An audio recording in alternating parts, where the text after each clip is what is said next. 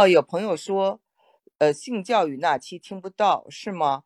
嗯，我的这个性教育在美国这期节目是一期收费节目，呃，大家能听到吗？请跟我呃在这里留言。性教育在美国这一期呢是蛮重要的。另外呢，还有朋友就是讲呢，说他们有些我的这些更新他们看不到。那么我最新的这个一期节目是性教育在美国，在之前我做了五期直播，讲的呢就是关于，比如说在一个自恋的时代，有很多这种人呐，自媒体的时代，这个错误的信息满天飞，谣言满天飞，还有呢，认为人们有一种就是肤浅的这种优越感，而造成喜欢争论。这样的话呢，对谣言的判断越加的难。做了这么一期节目啊，还做了一期，就是说我们被告知要赶紧的，什么事儿都是赶紧的，赶紧的。最后呢，其实对人的这种精神呢是一种伤害，心理是一种伤害，就人就特别容易焦虑，在以后的生活中特别沉不住气。所以这个赶紧的，赶紧的，害人不浅啊。做了这么一期节目。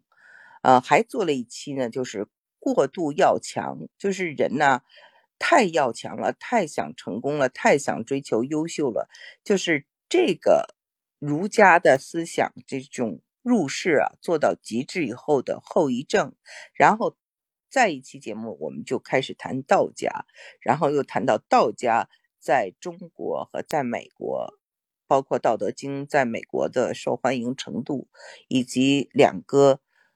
文明啊，在不同的阶段所发生的不同的事情。现在的美国和现在的中国，因为它发展的阶段不一样，所以人们的心态不一样，也做了一期这样的节目。希望大家呢都能够呃听一听，然后呢，也希望大家能够参加我们的微信群。参加我们的微信群呢，要加 Lucy 李二零一六零五一六二啊，Lucy 是 L U C Y，李是 L I，二零一六零五一六二，加入他，加上他的微信以后呢，他会呃请你入群，这样的话呢，最新的一些这个我们的节目都会在那里头，只要是呃一旦上传，马上就会通知大家。有的时候呢，因为我们的这个节目的这个排序不是按时间排的，所以呢，在那个里面就能看到最新的节目。然后有的人呢，总是去找最更新的，但是其实还是要回到节目本身啊，一个一个的看，这样才知道哪些节目是刚刚上传过的。再一个呢，就是我的听友圈，我也会发布一些。这些呃更新啊，或者有些是生活小片段，比如说刚才说的，我儿子得奖，会把他那个诗的这个奖啊发在上面给大家，还有在美国的一些生活片段呢，比如说喝什么水啊，吃什么盐呢，啊，就是类似这种生活的小片段，也发给大家，大家可以去啊跟我一起分享留言。啊。谢谢这个呃送出的这些呃礼物啊，谢谢大家，谢谢为这个呃主播打 call 的这些朋友们。我们的这个呃性教育这期，刚才有一位这个朋友问啊，就是 Summer KXJ，那现在你能不能看到呢？可以告诉我吗？好的，我觉得那个。然后呢，我最近做的这几期节目呢，我觉得呃，有几个都是希望大家能够去听一听的。一个呢，就是我刚才说的这个谈到的这个性教育在美国，这个呢，我觉得我也想，如果你们可以跟我分享你们的孩子在学校呃接受的这个教育，比如说他们学学校里是怎么处理性教育的。我希望呢，就是说我这个节目呢，我不是一个光说美国的节目，是因为我们可以谈论很多的话题，只不过美国呢是又多了一层维度，又多了一个思维方式，又多了一些例子，又多了一些不同的做法。这样的话呢，大家就有更多的这种话题可以探讨。好的哦，我在看大家的留言，刚才有一位朋友留言让我读一下啊。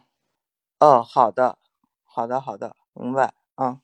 节目我们还做了几期呢，就是大家比较喜欢的节目，一个是就是为什么这个美国的红脖子不服？这个呢，就是很多人喜欢，因为我自己呢，就是跟这个我的这个邻居啊打交道很多，我不是。在以前生活在加州一个非常精英的圈层，我现在是生活在德州休斯顿，而且我之前讲过我的小区，我买房子的时候觉得哇，这是一个有门卫的啊把守的这个小区，应该是很不错。且其实呢，还真的不是这样。这个小区虽然很不错，但里面很多是蓝领，所以它教育的水平水准不是很高。这个是一个新的发现。那么。从此就有很有很多机会跟这个呃美国的这种红脖子打交道，那么这是一种什么样的感受？不在这个节目中有跟大家啊介绍。那么还有几期节目呢，就是呃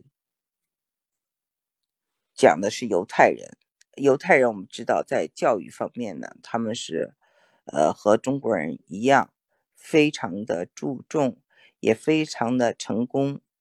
那么呢，他们和中国人其实很多的思维方式也很像，但是为什么只有五百多万的美国犹太人在美国这么的成功啊？那比这个华人要成功。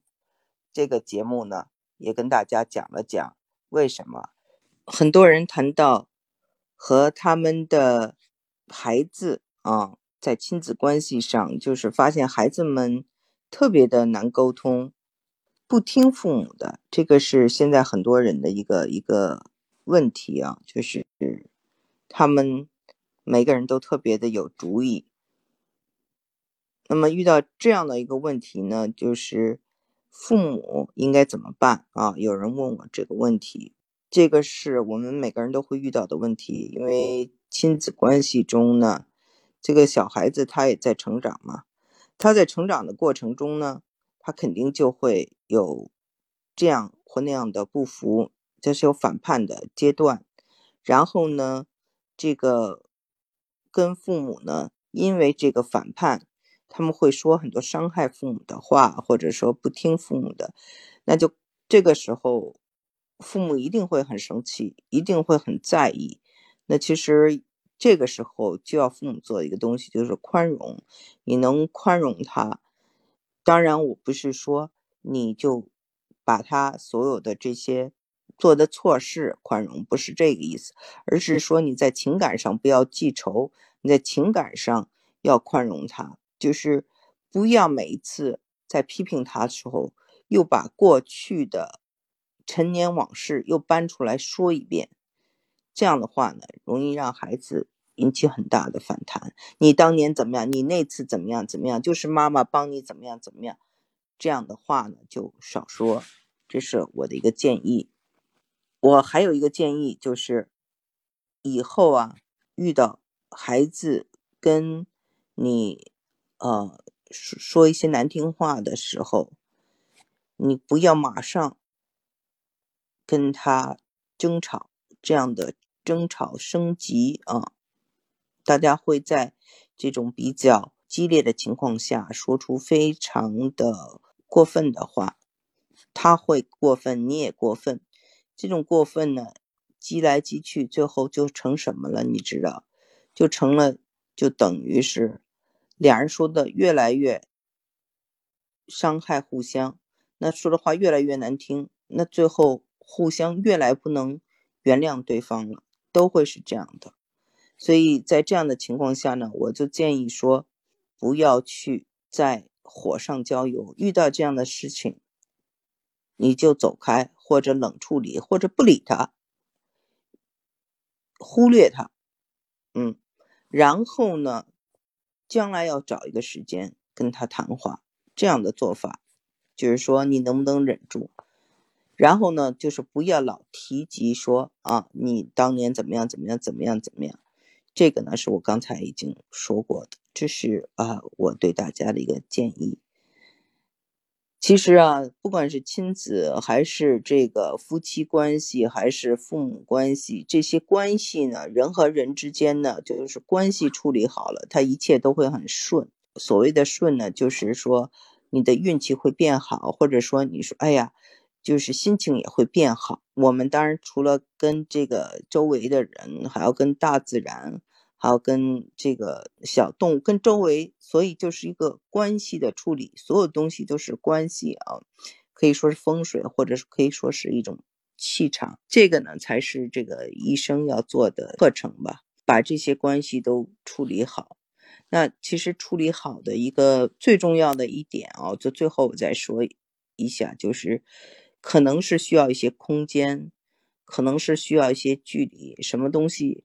都需要有一定的这种啊节奏和空间，这样呢才能够保持这种平衡，平衡的关系就是好的。我看看，呃，还没有还有人进来啊，刚才又有人进来了，那嗯，还有什么问题啊？我们可以再嗯听一下。今天讲的等于说是这种啊情感亲子，在嗯节目呢最后呢。